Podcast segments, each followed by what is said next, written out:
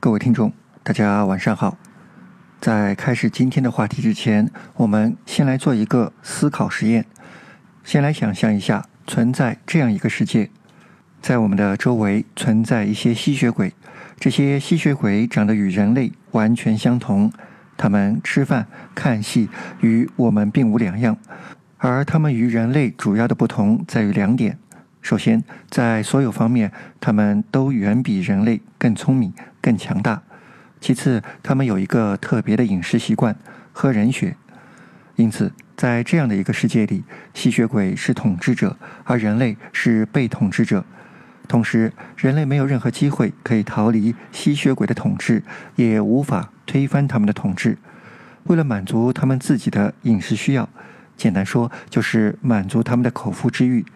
吸血鬼需要有大量的人类血液来源，他们不能杀鸡取卵，所以他们想出了一个办法，就是把人类饲养起来。这些被饲养的人类并不知道自己何时会被抓去被屠杀抽血，于是人类生活在一种恐惧之中。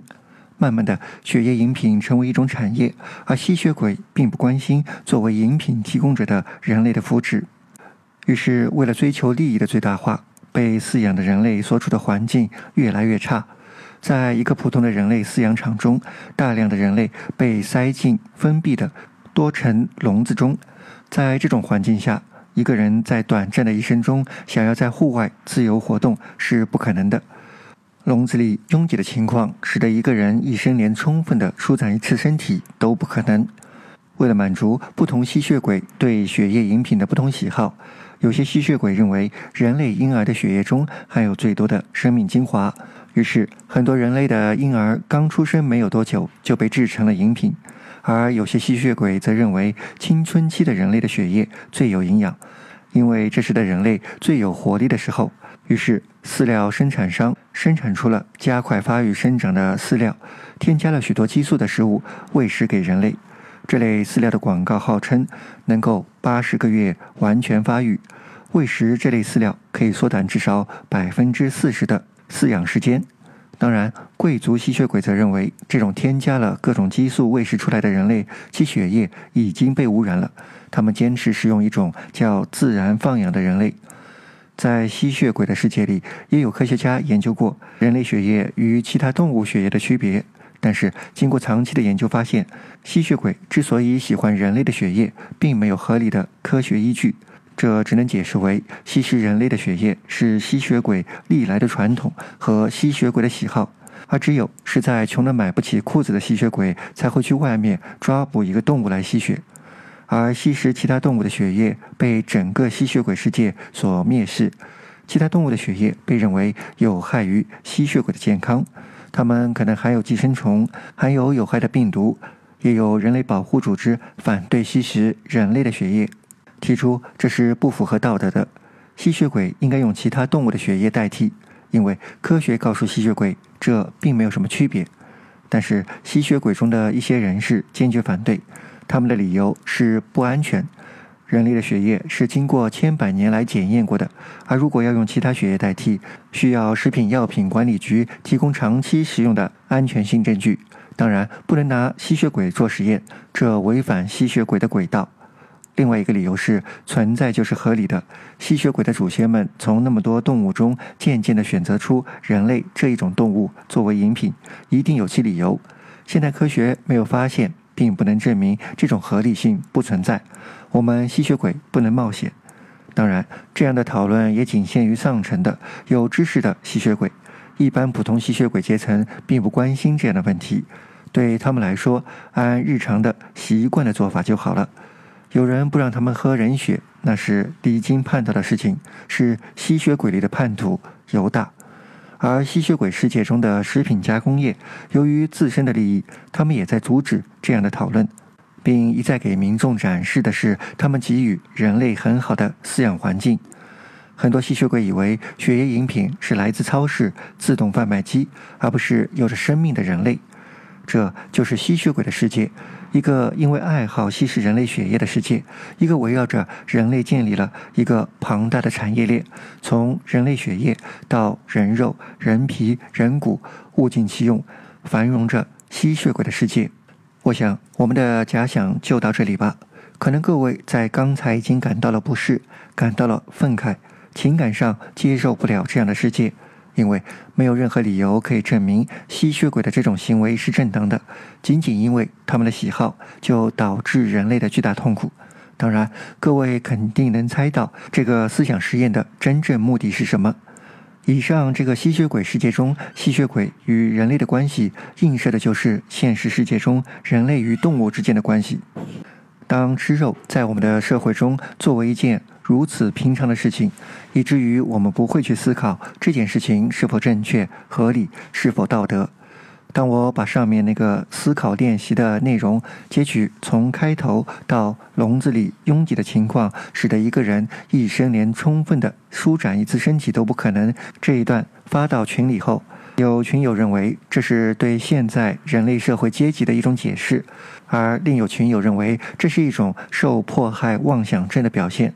其实都是把这个思考练习当做了对人类社会的一种影射，而忽略了这个故事是针对人类与动物的关系的可能性。是的，我们无时无刻不在关注压迫，因此与此类似的故事很容易让我们想到这是对现实生活的暗示，而我们更害怕迫害。但是很多恐惧都是无谓的、毫无理由的，因此被称为迫害妄想症。在之前就有两集如何对待动物的节目，其中就讨论到了关于外星人的看法。人们对外星人的恐惧是有道理的，还是杞人忧天呢？我在想，一个社会的文明是否与其科技的发展是匹配的呢？是否会出现一个高科技而文明水平还处于蛮荒时代的社会呢？我相信道德观是基于社会文明的，而社会文明基于社会的富足程度。社会的富足程度基于科技水平和社会组织能力。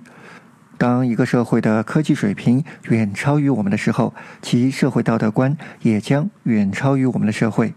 基于过去的社会背景，我们会猜测外星人会来奴役我们人类。但是从社会的发展来看，人类的道德观随着社会的发展而不断的向外延伸。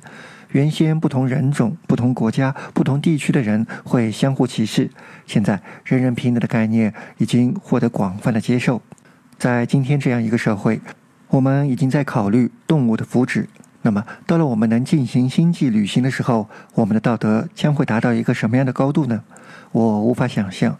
我们还是不要去想那么久远的事情，回到我们今天的话题上来。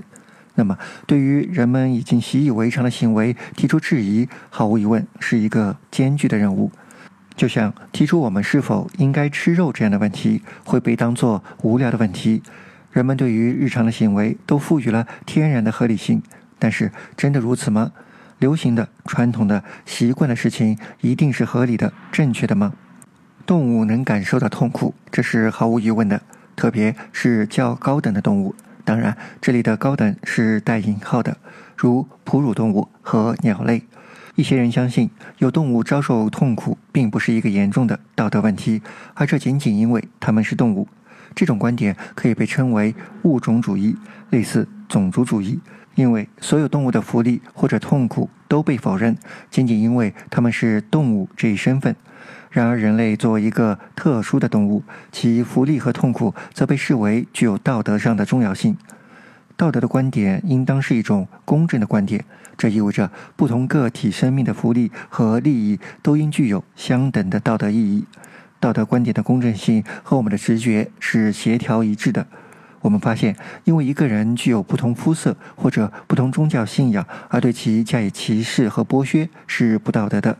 如果我们认为人的被剥削、痛苦和死亡是严肃的问题，那么我们也应该严肃地将动物的痛苦与道德联系起来。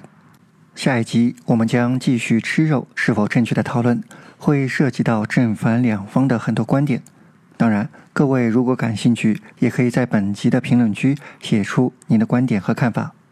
好了，如果各位听众觉得本节目内容不错，请点赞评论。如果各位听众觉得本节目内容也会对您的朋友有所帮助和提升，请积极转发推荐。如果各位听众愿意支持本电台的持续发展，欢迎关注微信公众号“见心不见心”。同时积极参与本电台的调研投票活动。免费的长久不了，欢迎各位积极打赏支持。最后，感谢各位的收听，各位听众，晚安。